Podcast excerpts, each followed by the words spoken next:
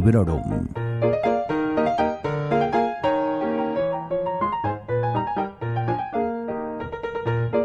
Hola, soy Vanessa y os doy la bienvenida a un nuevo episodio de Librorum, en el que no os traigo una reseña, sino en el que os quiero hablar de otras cosas. Es lo que tiene tener entre manos dos tochos de la categoría de Palabras Radiantes de Brandon Sanderson y Dune de Frank Herbert, que las reseñas quedan un poquito más espaciadas. Algunas de las preguntas frecuentes que nos hacemos entre lectores es si nos hacemos listas de próximas lecturas, si nos dejamos llevar, si combinamos más de un libro a la vez y también cómo elegimos estas combinaciones.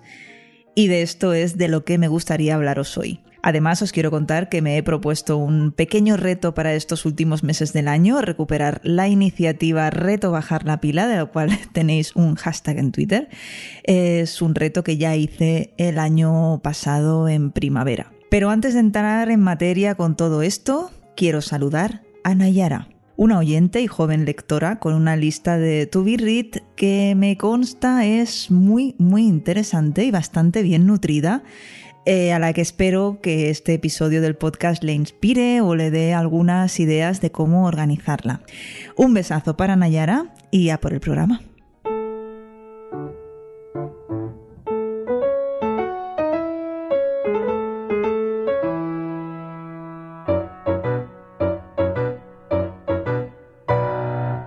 Cuando el año pasado me metí en mi reto bajar la pila, me hice una lista de 10 títulos que tenía que leer antes de comprar ningún otro libro nuevo.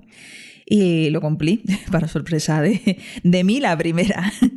Este año, por la misma época, estábamos en plena desescalada, si no recuerdo mal, y consideré que no era el mejor momento por, porque había que apoyar a las pequeñas librerías, sobre todo.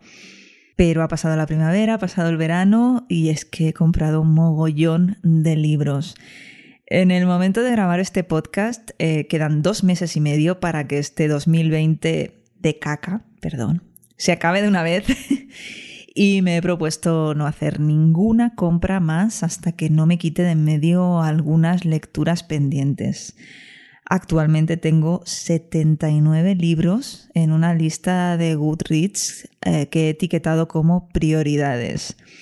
Porque lo de debería darte vergüenza a lo mejor era, era demasiado largo, ¿no? En fin, son esos libros comprados y sin leer, tanto en digital como en papel, que muchas de nosotras tenemos por casa y que según en el círculo en el que te muevas puede parecer que son muchos o pocos. A mí me parecen una burrada.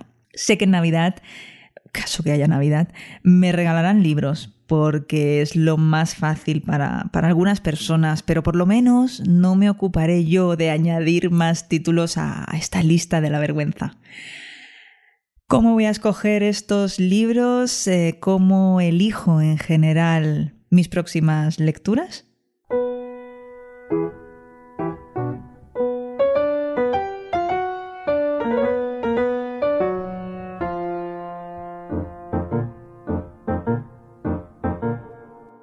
Aquí entro ya en materia y espero de vez en cuando traeros un programa similar sobre próximas lecturas. No sé, yo creo que será una buena idea, pero por supuesto esto dependerá de, que el experimento os guste.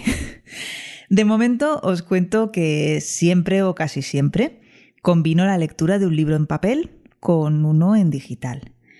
Sobre todo en verano, ya que no me gusta llevarme el Kindle a la piscina y mucho menos a la playa. Sé que hay muchísima gente que lo hace y, y, de verdad que ole, pero a mí me da un poco de reparo. Así que bueno, en verano las ediciones de bolsillo, como estas del mundo disco de las que siempre os hablo, pues me van fenomenal y son a las que más recurro. En invierno llega el momento de combinar la lectura en digital con los tochos de sofá. Aunque también reconozco que por comodidad y por precio acostumbro a comprar los tochos en digital. A no ser, claro está, que, los coleccione, ¿no? Lo típico que has empezado en papel una trilogía y no te vas a quedar solo con el primero, con el primero y el segundo, o una saga, ¿no? También sucede que estos tochos, pues, suelen llegarme en forma de regalo de cumpleaños, regalo de Navidad. Como estas ediciones voluminosas en tapadura son muy vistosas, pues sí, llegan eh, más en forma de regalo que no porque yo misma las compre. Otra cosa que intento tener en cuenta a la hora de elegir las próximas lecturas son los géneros. Esto ya entra en el terreno manía, lo reconozco, pero bueno, mm, por ejemplo, si mi próxima lectura en digital va a ser una novela de fantasía épica, la combinaré en papel con un género totalmente diferente. Por ejemplo, mm, yo qué sé, contemporánea o incluso algo de no ficción. Intento que ya que leo dos obras a la vez, pertenezcan a géneros diferentes. Y a veces también sucede que si una de las dos lecturas es un tocho monumental, pues hago lectura en exclusiva, sobre todo si es en digital. Y es lo que me está pasando precisamente en la actualidad con Palabras Radiantes. Eh, es un libro que tiene 1248 páginas, es para una lectura conjunta. Y además es que me tiene enganchadísima porque, bueno, dadme más estrellas Goodrich para palabras radiantes, por favor. Eh, bueno, la cuestión que me lío es que he apartado un poquito la lectura de Dune. Mm, también porque como se ha retrasado la peli, pues dices, ya no tengo tanta prisa, ¿no? Pero sí que sí que reconozco que, que no siempre todo es tan matemático y tan cuadriculado. Y hablando de matemáticas, escuché en el episodio número 244 del podcast What Should I Read Next, que os recomiendo muchísimo, que la invitada en cuestión elegía sus próximas lecturas sirviéndose de una aplicación para móvil que le había creado su propio marido. Ella se hacía una lista de, libros pendientes, como cualquiera de nosotros, le asignaba un número a cada libro y entonces ella iba añadiendo libros a medida que, que los iba comprando, ¿no? La aplicación en realidad lo único que, le hace es eh, un sorteo para elegir entre, entre, esos números así, pues de forma aleatoria, ¿no? Eh, ya sé que no es nada mm, como muy mm, sofisticado, pero a mí me pareció bastante curioso y me, hizo reír. En mi caso, pues eh, hago algo más rudimentario, que es eh, hacerme pequeñas listas de lo que más me apetece leer a continuación de lo que estoy leyendo en el momento y de nuevo pues intento eso, variar de género.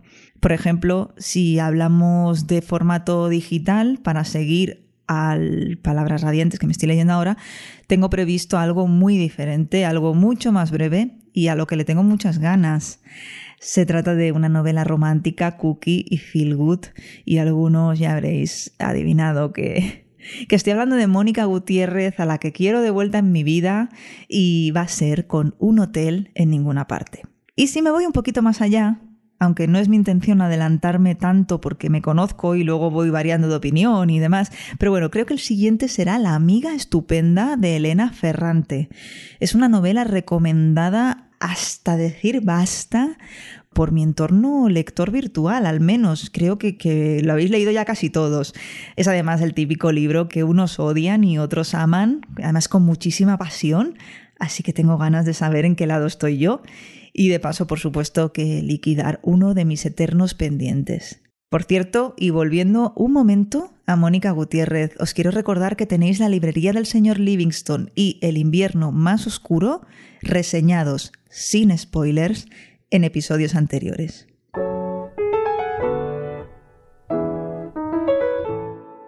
Si sobrevivimos y llegamos a noviembre con ganas de leer y de vivir, tendré que tener muy en cuenta qué ha pasado con Dune, con el libro en papel con el que estoy de momento. Es decir, no sé si ya lo he terminado porque me ha dado la locura o si lo he aparcado más tiempo del que pensaba. En fin, sea como sea, sí que tengo muchísimas ganas de leer Todos quieren a Daisy Jones de Taylor Jenkins Reid, editado por Blackie Books. Es un libro que compré pensando mm, en que lo leyese Carlos y también yo. porque cuando vi la sinopsis pensé que a los dos nos podría interesar al ser un libro que narra la trayectoria de una banda de rock ficticia. Además, tengo entendido que está narrado de una manera pseudo documental muy interesante, además tiene unas críticas buenísimas y bueno, es algo que me apetece mucho. Pero, si os fijáis, si finalmente eh, combino la lectura de Un hotel en ninguna parte y o La amiga estupenda con este Todos quieren a Daisy Jones, ya me estaré saltando mi propia norma de no leer dos libros a la vez del mismo género, que en este caso estaríamos en el terreno de la contemporánea.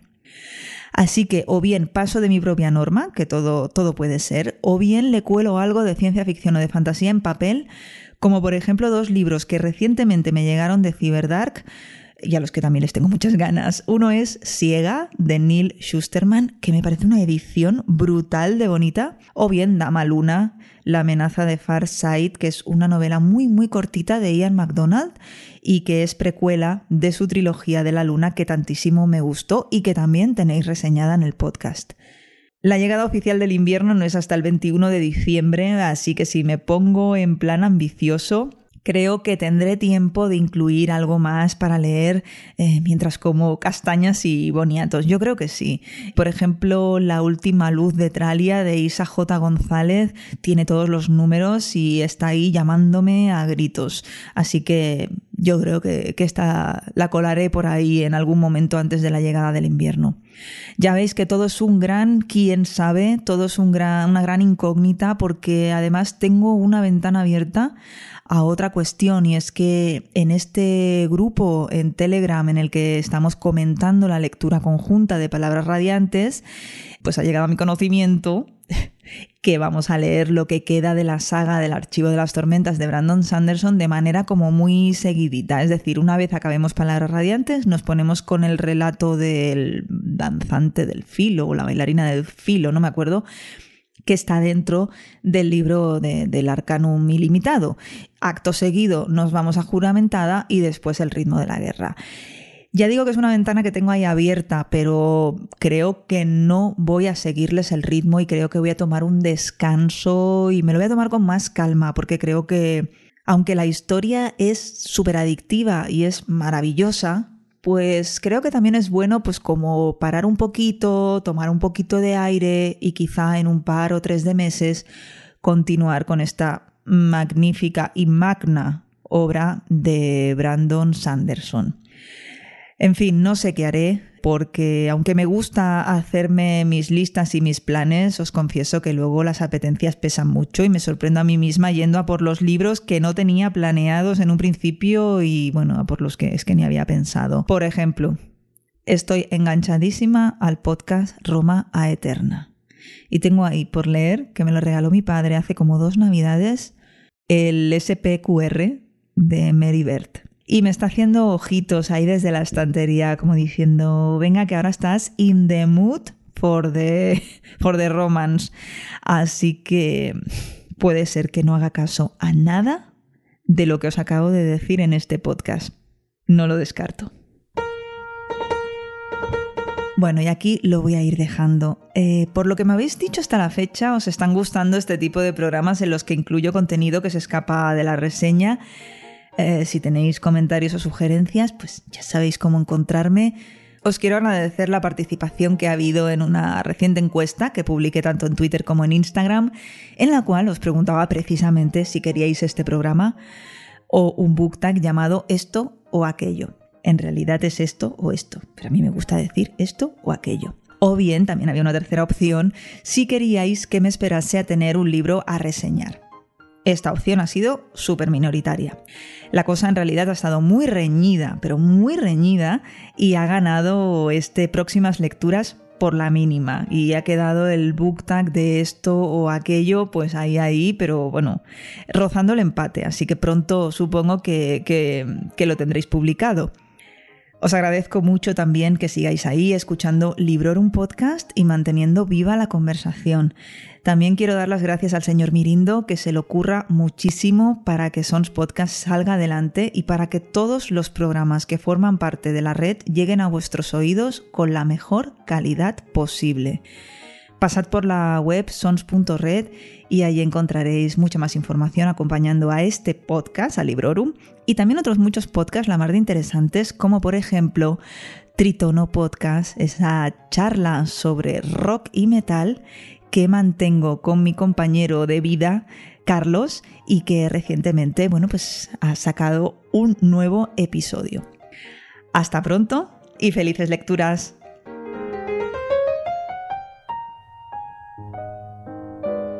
Acabas de escuchar Librorum, un podcast alojado en Sons, red de podcasts. Encuentra mucha más información de este episodio en nuestra página web sons.red barra librorum y descubre muchos más podcasts en sons.red.